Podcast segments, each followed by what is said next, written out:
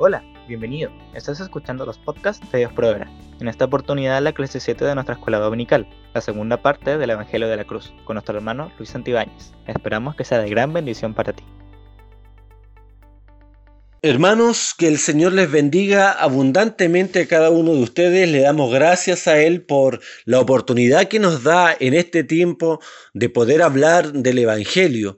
Estamos en nuestra clase séptima y vamos a entregar hoy día la segunda parte del Evangelio de la Cruz.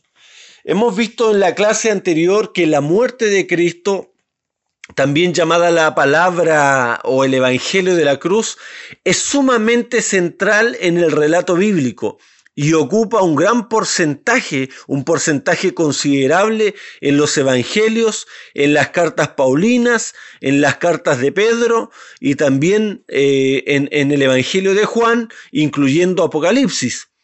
Seguiremos, mis hermanos, en esta sección analizando la importancia de la cruz y la importancia de su muerte con el fin de que podamos eh, al final de ella valorar mucho más su sacrificio y ver eh, en él el único refugio capaz de salvarnos de la ira, del juicio y de nuestros propios pecados.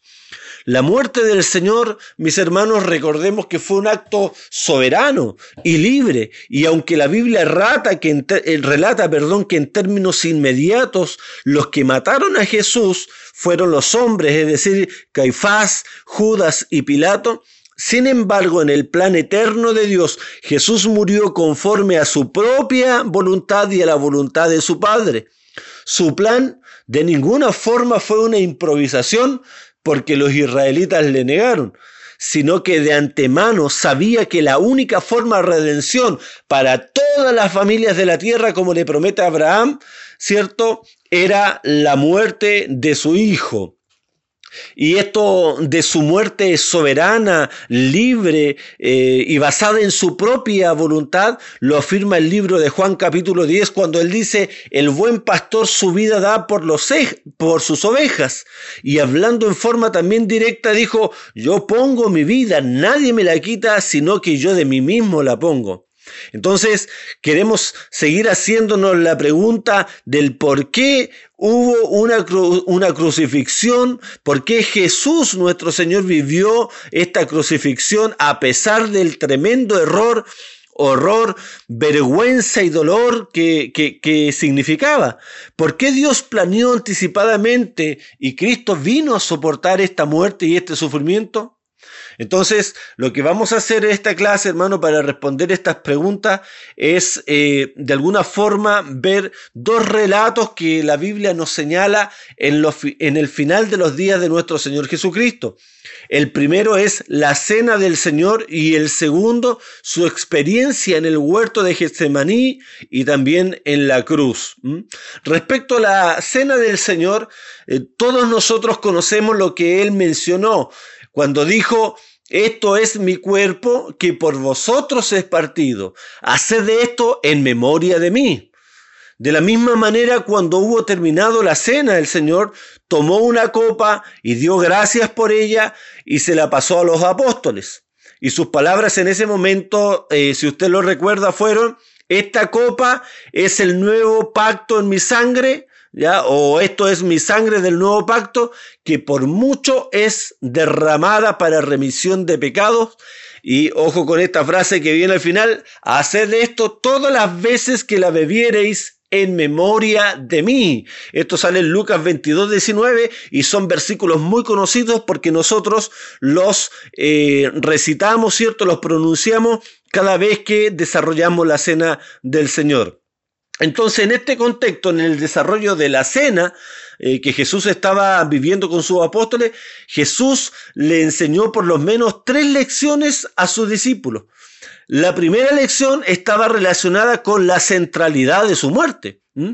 Aquí en forma muy solemne y consciente durante su última noche con ellos, les estaba dando instrucciones para que los discípulos realicen esta acción después de su partida y así lo pueden recordar, ¿ya? Pueden recordarlo a través de, de la cena del Señor. Eh, esto, hermanos, para el Señor, el Señor estaba instruyendo de que no sería una, una sola ocasión, una ocasión única.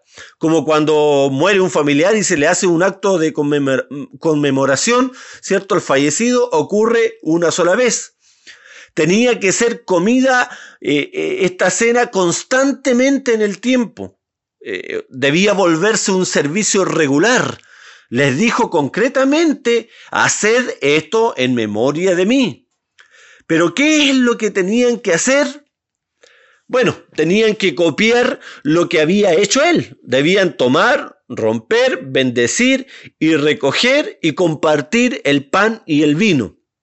Pero, ¿qué significaba, mis hermanos, el pan y el vino? ¿Mm? ¿Sabemos nosotros, cierto, lo que, lo que, lo que siempre realizamos? ¿Lo sabemos? Las palabras, mis hermanos, que pronunció Jesús lo explican del pan había dicho, esto es mi cuerpo que por vosotros es partido, y del vino, esto es mi sangre que por vosotros es derramada. De modo, mis hermanos, que a través del pan y del vino, Él les hablaba a través de su muerte, ya utilizaba el, el pan y el vino para hablarles de su muerte.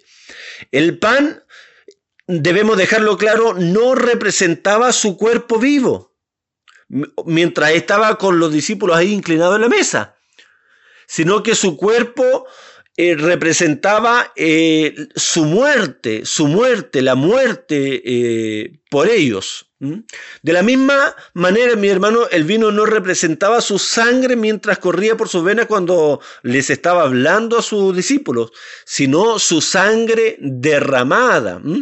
La cena del Señor eh, que fue instituida por Jesús, mis hermanos, y que constituye el único acto conmemorativo regular y autorizado por él, no dramatiza, ya no dramatiza ni, ni su nacimiento, hay que decirlo, ni, ni su nacimiento, eh, ni su vida, eh, ni sus palabras, ni sus obras, que también son tremendamente importantes, sino que este acto conmemora absoluta y únicamente su muerte. Por eso nosotros, mis hermanos, los creyentes, deberíamos tener más cuidados con las celebraciones que no salen explícitamente establecidas en la Biblia. Porque la única celebración que fue instituida por el Señor fue la cena, la cual conmemora su muerte. Por sobre todas las cosas quería ser recordado por, por su sacrificio, por su muerte en la cruz. Por consiguiente, podemos decir con absoluta seguridad que no hay cristianismo sin la cruz. Si ella no ocupa un lugar central en, la religión, en el cristianismo, entonces no, no estamos viviendo, ¿cierto?, una religión o una vida de acuerdo a lo que Jesús nos ha planteado. En segundo lugar, Jesús le estaba enseñando acerca del propósito de su muerte. Según Pablo y Mateo, las palabras de Jesús acerca de, esta copa que menciona en la cena del vino se referían no solo a su sangre, sino al nuevo pacto asociado con su sangre. Mateo agrega además, estimados, que, que su sangre había de ser derramada para remisión de pecados, para el perdón de pecados. Aquí eh, tenemos la aclaración verdaderamente que nos sorprende. Por medio del derramamiento de la sangre de Jesús en sus muertes, Dios tomaba la iniciativa de establecer con su pueblo un nuevo pacto, mis hermanos.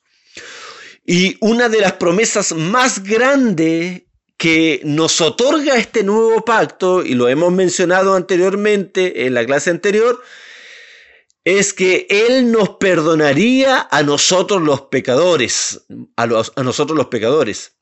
Miren, muchos siglos antes Dios había concertado, había realizado un pacto con Abraham, no sé si usted se acuerda, prometiendo bendecirlo con una tierra eh, buena y con abundante prosperidad.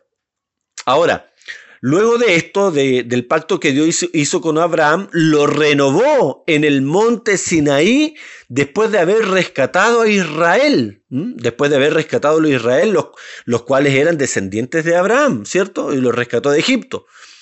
Y ahí se comprometió a ser el Dios de ellos y a hacer de ellos su pueblo. Eh, pero aún, hermanos, este pacto después fue ratificado con la sangre de un sacrificio. Estamos hablando, ¿cierto?, de, de, Moisés. Ahí cuando en Éxodo 24, 8 el Señor dice que Moisés tomó la sangre y roció sobre el pueblo y dijo, he aquí la sangre del pacto que Jehová ha hecho con vosotros sobre todas estas cosas. Mis hermanos, pasaron cientos de años en los cuales el pueblo eh, con el cual Dios había hecho este pacto renegó de Dios, quebrantó su pacto y provocó su juicio hasta que en el siglo séptimo, hermano, después, eh, antes de Cristo, antes de Cristo, la palabra del Señor vino a Jeremías esta, esta vez, diciendo y anunciando también un texto que ya lo hemos visto anteriormente, que dice, he aquí que vienen días, dice Jehová, en los cuales haré nuevo pacto con la casa de Israel y con la casa de Judá, no como el pacto que hice con sus padres el día que tomé su mano para sacarlos de la tierra de Egipto, porque ellos invalidaron mi pacto, aunque fui yo un marido para ellos, dice Jehová. Aquí estamos hablando del pacto que Dios había hecho con Abraham, ¿cierto? Había ratificado con Moisés, pero que el pueblo de Israel lo estaba, ¿cierto? Eh, lo había quebrantado. Y sigue Jeremías diciendo, pero este es el pacto que haré con la casa de Israel después de aquellos días, dice Jehová. Daré mi ley en su mente y la escribiré en su corazón, y yo seré a ellos por Dios, y ellos me serán por pueblo. Y no enseñarán más ninguno a su prójimo, ni ninguno a su hermano, diciendo, conoce a Jehová, porque todos me conocerán desde el más pequeño de ellos hasta el más grande, dice Jehová porque perdonaré la maldad de ellos y no me acordaré más de su pecado. Ahí dice en Jeremías 31, del 31 al 34. Entonces, después de esto, hermano, transcurrieron más de seis siglos adicionales. Años de mucha paciencia del Señor y de mucha expectativa. Hasta que una noche, en un aposento alto de Jerusalén, un hombre divino, humilde, probablemente cierto carpintero de oficio, pero además predicador de la palabra, se atrevió a decir lo siguiente, este es el nuevo pacto profetizado en Jeremías, está a punto de ser establecido, el perdón de pecados prometido como una de sus mayores bendiciones. El sacrificio que sellará este pacto y obtendrá este perdón será el derramamiento de mi sangre por mi muerte. Hermanos, realmente no exageramos, ¿cierto? Eh, al decir y a confirmar lo asombroso de estas afirmaciones. He aquí la perspectiva de Jesús en cuanto a su muerte. La cruz es el sacrificio señalado y escogido por Dios mediante el cual será confirmado, ratificado el nuevo pacto con su promesa de perdón. Jesús va a morir con el propósito de iniciar una nueva relación de pacto entre Dios y su pueblo. Y luego, mis hermanos, levantó la copa y la bendijo y, después de esto les explicó su significado en el momento que la entregó para que la bebieran. De modo que no fueron simplemente eh, los, los discípulos espectadores en esta escena de la cruz, fueron participantes. Difícilmente, hermanos, esto se les olvidaría.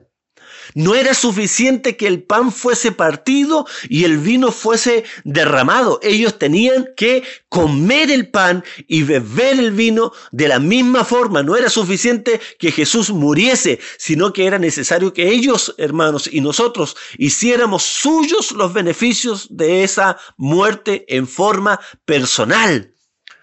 El acto de comer, el acto de beber constituían y constituyen aún claramente el acto de recibir a Cristo como nuestro Salvador crucificado y alimentarnos interiormente por medio de la fe puesta en Él, mis hermanos.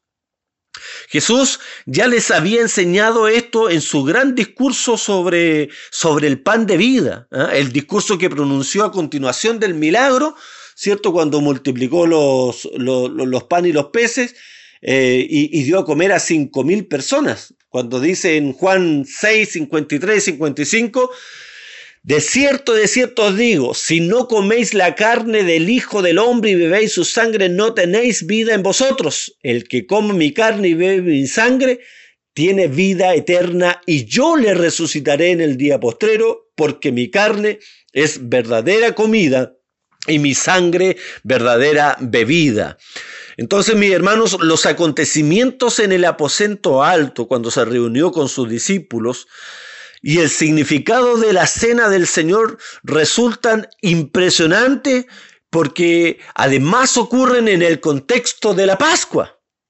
Ya hemos visto que Jesús eh, entendía su muerte eh, en función de, de un sacrificio como el que se desarrollaba en el Antiguo Testamento. Ahora, ¿cuál era el sacrificio que tenía en la mente? Yo creo, mis hermanos, que no solamente era el sacrificio que se relata del monte Sinaí, ¿cierto? Que ese que se describe en Éxodo 24 cuando, cuando dice que entonces Moisés tomó la sangre y roció al pueblo y dijo, he aquí la sangre del pacto que Jehová ha hecho con vosotros sobre todas estas cosas. Eh, a través del cual había renovado el pacto, ¿cierto?, que había hecho con Abraham, sino también acá se habla del, del sacrificio pascual de Éxodo 2, hermano, cuando el pueblo de Israel es liberado de, de Egipto. Eh, este que se convirtió en una conmemoración anual del pacto y de la liberación obrada por Dios a favor de Israel cuando fueron entonces librados de Faraón de la cautividad de Egipto, después cuando salieron por el desierto. Y esto, hermanos, es maravilloso, porque en la Pascua eh, original en Egipto, cada uno de los corderos pascuales moría en lugar del primogénito de la familia, y el primogénito de la familia, que era el hijo mayor, se salvaba únicamente si se mataba a, un cordero pascual, ¿cierto? A un cordero. No solo debía morir el cordero, sino que su sangre tenía que ser rociada en la puerta de entrada de la casa y su carne debía ser consumida eh, en una comida de comunión al interior de, los hogares. Ahí recordamos un poquito, ¿cierto? Eh, cómo el Señor libraría a los primogénitos en el día en que la muerte iba a pasar por Egipto como un juicio para que Faraón soltara al pueblo de Israel. De este modo, el ritual pascual también enseñaba, hermanos, nuestra tercera lección respecto a esto. Eh, que era necesario que cada cual se apropiase entonces personalmente de los beneficios de la muerte de Cristo. Entonces hay una gran lección aquí, hermano, en la cena del Señor. Y en segundo lugar, habíamos mencionado entonces que eh, tenemos que referirnos eh, a la muerte del Señor, a la muerte del Señor y a su previa ahí en el, en el, en el huerto, en el, en el Getsemaní en el Getsemaní. Él pronunció las siguientes palabras, dijo, Padre mío, si es posible, pase de mí esta copa, pero no sea como yo quiero, sino como tú.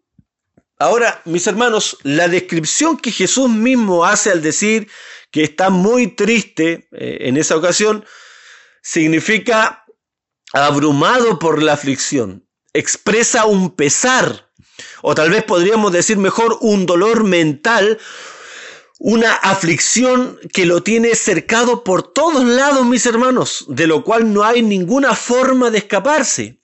Marcos usa otro vocábulo, cierto, propio, que es entristecerse, profundamente afligido. Este es un término que con más precisión, precisión perdón, define a la aflicción como conternación, la que si no es, mis hermanos, exactamente terror, es por lo menos gran desaliento.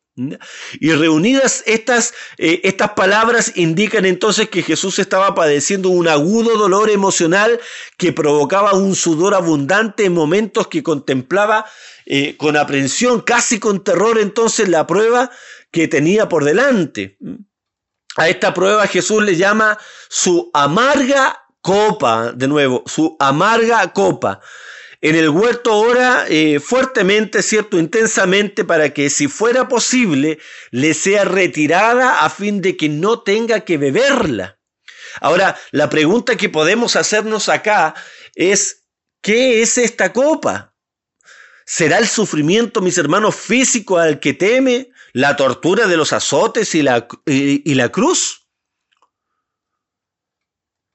Miren, tenemos que comprender que lo más probable es que esto no se refiera simplemente este, esta tristeza, esta angustia, este aparentemente tratar de evitar, no creemos, hermanos, que sea simplemente referido al escape del sufrimiento físico. Eh, analicemos un poquito, por ejemplo, a otros hombres que no han sido cristianos y que se enfrentaron a la muerte con, tranquilidad. Por ejemplo, Sócrates, uno de los más grandes filósofos, en, una celda en la cárcel de Atenas, según el relato de, Platón, su discípulo, tomó una copa de cicuta, de veneno, ¿cierto?, sin temblar y sin cambio de color y de expresión.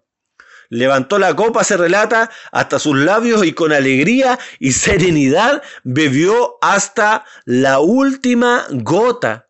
Ahora, pensemos en algunos de, de los cristianos mártires Jesús mismo le había dicho, hermanos, a sus discípulos que cuando fueran insultados, perseguidos y calumniados, debían gozarse y, y alegrarse. Ahora, cabe preguntarnos, ¿acaso Jesús no practicaba lo que predicaba? Bien, mis hermanos, en el periodo después de los apóstoles, incluso era frecuente el deseo de estar unidos a Cristo de parte de los mártires. Por ejemplo, Ignacio, eh, obispo de Antioquía en Siria, a comienzos del siglo I, hermanos, camino a Roma imploró a la iglesia que no intentara conseguir su liberación para, para no ser privado, ¿cierto?, del martirio. Y dijo, dejad que el fuego y la cruz las feroces fieras, el quebrantamiento de huesos y el, y el despedazamiento de miembros, el molimiento de todo el cuerpo y toda la malicia del diablo caigan sobre mí, así sea, si solo puedo ganar a Cristo Jesús. Pero en el caso de Jesús, la copa que quería evitar era otra cosa, mis hermanos. No simbolizaba solamente el dolor físico de ser azotado y crucificado, ni la aflicción mental de ser despreciado y rechazado incluso por su propio pueblo. Era la agonía en realidad espiritual de cargar con los pecados del mundo. En otras palabras, de enfrentar el juicio divino que dichos pecados merecían.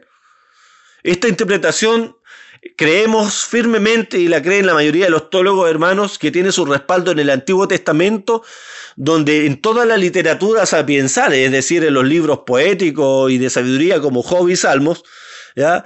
Eh, los profetas ven la copa del Señor como un símbolo corriente y común de su ira. Se decía, por ejemplo, que el malo beberá de la ira del Todopoderoso. Eso sale en Job 21:20.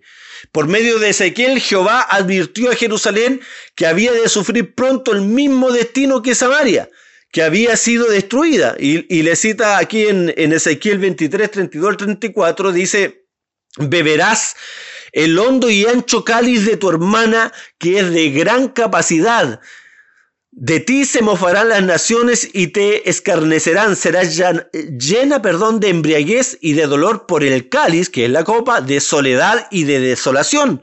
Por el cáliz de tu hermana Samaria lo beberás, pues, y lo agotarás. El Salmo también 75 es una meditación, hermanos, sobre el juicio universal del Señor.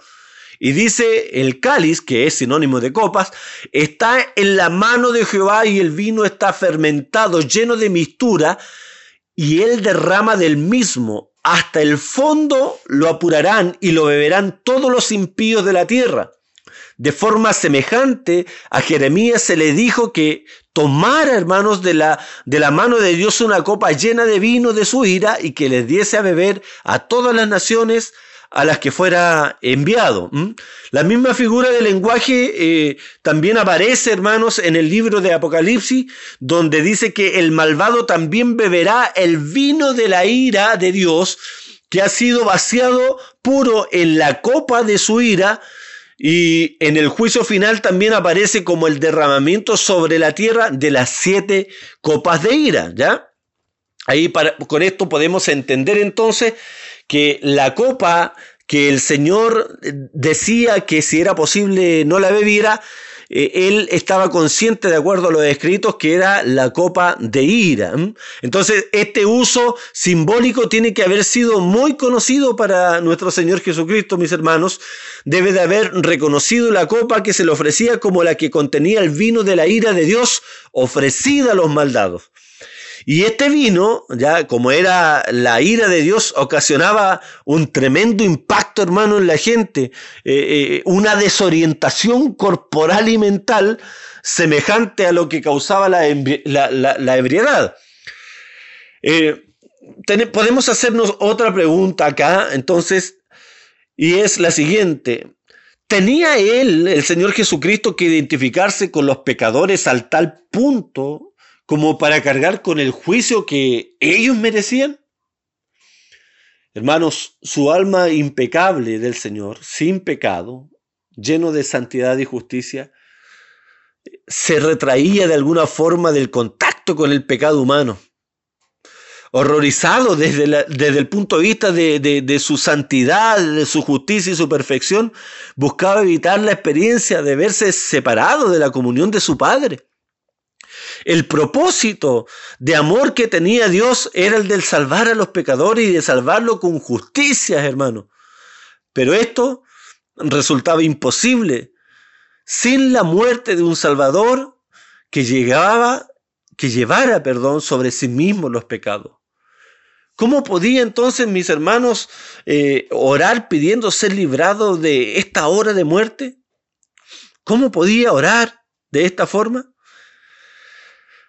Pero ya lo había dicho, ya había dicho y había reconocido que no lo haría. Porque él había dicho en Juan 12, 27, para esta hora he llegado, mis hermanos. Después de su, de su agonía y, el horror que le provocó considerar, eh, hermanos, eh, su muerte, Jesús surgió con confianza, mis hermanos, de modo que cuando Pedro desenvainó después su espada eh, para poder defenderlo ante el arresto de Jesús, él dice, la copa que el Padre me ha dado, no la he de beber. Entonces, la agonía en el huerto nos comienza a señalar, hermano, la agonía más grande que iba a vivir aún en la cruz. O sea, si cargar con el pecado de la humanidad y la ira de Dios resultaba eh, eh, terrible anticipadamente ahí en el huerto de Getsemaní, ¿cómo habría sido el mismo momento, mis hermanos? A lo mejor no podemos ni, ni podremos jamás lo que experimentó él allí en la cruz. Los dolores que debió soportar, pero creemos, hermanos, que fue por nosotros que estuvo colgado y sufrió en la cruz. Al parecer, mis hermanos, esa oscuridad del cielo eh, que surgió en esos momentos de su muerte era un símbolo de la oscuridad espiritual que envolvía a Jesús en la cruz. Porque en el simbolismo bíblico la oscuridad es la separación de Dios, en el cual dice la Biblia en 1 Juan 1.5, no hay ningunas tinieblas. También dice, eh, habla el Señor Jesucristo de las tinieblas de afuera, que es entonces una de las expresiones que Jesús usaba para referirse al infierno. Por cuanto se trata entonces de una exclusión total y absoluta de la luz de la presencia del Señor. A esas tinieblas de afuera se arrojó al Hijo de, Dios, a Jesucristo nuestro Señor. Nuestros pecados, mis hermanos, anularon el sol de su rostro, el sol del rostro de su Padre. Incluso se puede decir que nuestros pecados arrojaron, hermanos, a Cristo al mismo infierno. No al Hades, cierto que era la morada de los muertos eh, que, se confiesa en el credo, en el credo apostólico, sino que él descendió al Jena, eh, que era el lugar de castigo, al infierno, al cual, eh, al cual fue condenado, ¿cierto?, por nuestros propios pecados. Entonces la oscuridad parece eh, haber, hermano, durado, durado por lo menos tres horas. Luego Jesús es crucificado a la hora tercera, que es como a las nueve de la mañana, y la oscuridad sobrevino sobre toda la tierra a la hora sexta, dice la Biblia, esto es al mediodía. A la hora novena, a las tres de la tarde, Jesús clamó a gran voz eh, en arameo y dijo, Eloi, Eloi, lama sabactani. Dios mío, Dios mío, ¿por qué me ha desamparado? Y las personas, hermanos, que estaban ahí de habla griega, estaban eh, presentes, ¿cierto? Y entendieron mal sus palabras y pensaron que estaba llamando a Elías. Y todos los comentaristas están de acuerdo que estaba citando el Salmo 22.1. Entonces, estas palabras significan un grito real y verdadero de desamparo. Hasta, eso, hasta ese momento, si bien había sido abandonado por los hombres, Jesús todavía podía, hermanos, declarar, eh, más no estoy solo porque el Padre está conmigo, como decía en Juan 16:32. Pero sin embargo, en las tinieblas estuvo completamente solo, porque allí fue abandonado por Dios. Como lo ha expresado, hermano, muy bien eh, Juan Calvino, Dice, si Cristo hubiese muerto solo en el sentido corporal, no hubiera sido efectivo, a menos que su alma también participase del castigo, hubiera sido el redentor de los cuerpos únicamente. En consecuencia, dice, pagó un precio más grande y más excelente al sufrir en su alma los terribles tormentos de un hombre condenado y abandonado. Por eso, hermano, eh, ninguna película, ninguna película, por buena y emocional que sea, ninguna obra de teatro representa en lo más mínimo su sacrificio. A lo más son actos, cierto, que expresan un sufrimiento externo, un sufrimiento que otras personas en el mundo han experimentado. Pero Cristo pagó un precio y sufrió un castigo inexplicable para los seres humanos. De modo que hubo una separación real y terrible entre el Padre y el Hijo. Jesús expresó el horror de esa gran separación, este abandono por parte de Dios, citando el único, mi hermano, versículo de la Escritura que la menciona claramente, que es, Dios mío, Dios mío, ¿por qué me has desamparado? La segunda exclamación que, que, que dio Jesús fue el grito de victoria, hermanos, en la cruz. Es el texto del Evangelio eh, que usa una sola palabra, ya que es tetelestai. Dado que aparece eh, esta palabra, mis hermanos, en el tiempo perfecto, significa ha sido consumado y lo será por siempre jamás. Notemos cuál es el logro que Jesús señala justo antes de morir. No que los hombres, hermanos, hayan eh, consumado su acción brutal y la ejecución del Señor, sino que es Él quien ha cumplido lo que vino a hacer en este mundo. Ha llevado consigo los pecados del mundo en forma soberana, libre y manifestando un amor perfecto. Ha soportado el juicio en nuestro lugar. Nos ha conseguido la salvación y ha concertado, ha creado un nuevo pacto entre Dios y la humanidad y ha puesto a disposición la principal bendición de este pacto, mis hermanos, que como ya hemos dicho, es el perdón de nuestros pecados. El perdón de nuestros pecados. Ocurrido, hermano, esto, usted sabrá que el velo del templo de inmediato se rasgó, este, este velo que durante siglos había simbolizado la separación de los pecadores de la presencia de Dios, se rasgó de arriba abajo. Y se demostraba así que la barrera del pecado, mis hermanos, la barrera del pecado había sido derribada por Dios. Y también que se despejaba el camino a su presencia. 36 horas después Dios le levantó a Jesús de entre los muertos. Aquel que había sido condenado por nosotros en su muerte fue, hermanos, vindicado, reivindicado públicamente en su resurrección, a través de su resurrección. Esta era, mis hermanos, la forma en que Dios declaraba claramente que no había muerto en vano y que él había recibido esta ofrenda que serviría una vez y para siempre, como dice el libro de Hebreos. En todo esto, mis hermanos, podemos ver la importancia fundamental que Jesús atribuye entonces a su muerte.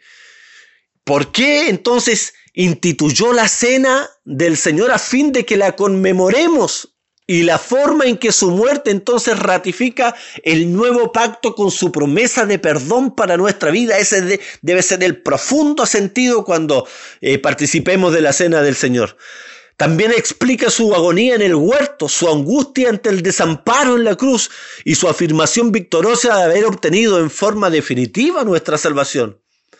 Todas estas cosas se vuelven solamente comprensibles, mis hermanos, si aceptamos la explicación dada por Jesús y sus apóstoles de que Él llevó, eh, de que Él mismo, perdón, llevó nuestros pecados en su cuerpo sobre el madero. Así, y concluyendo ya, la cruz destaca tres verdades por lo menos. Una acerca de nosotros mismos, otra acerca de Dios y otra acerca del Señor Jesucristo.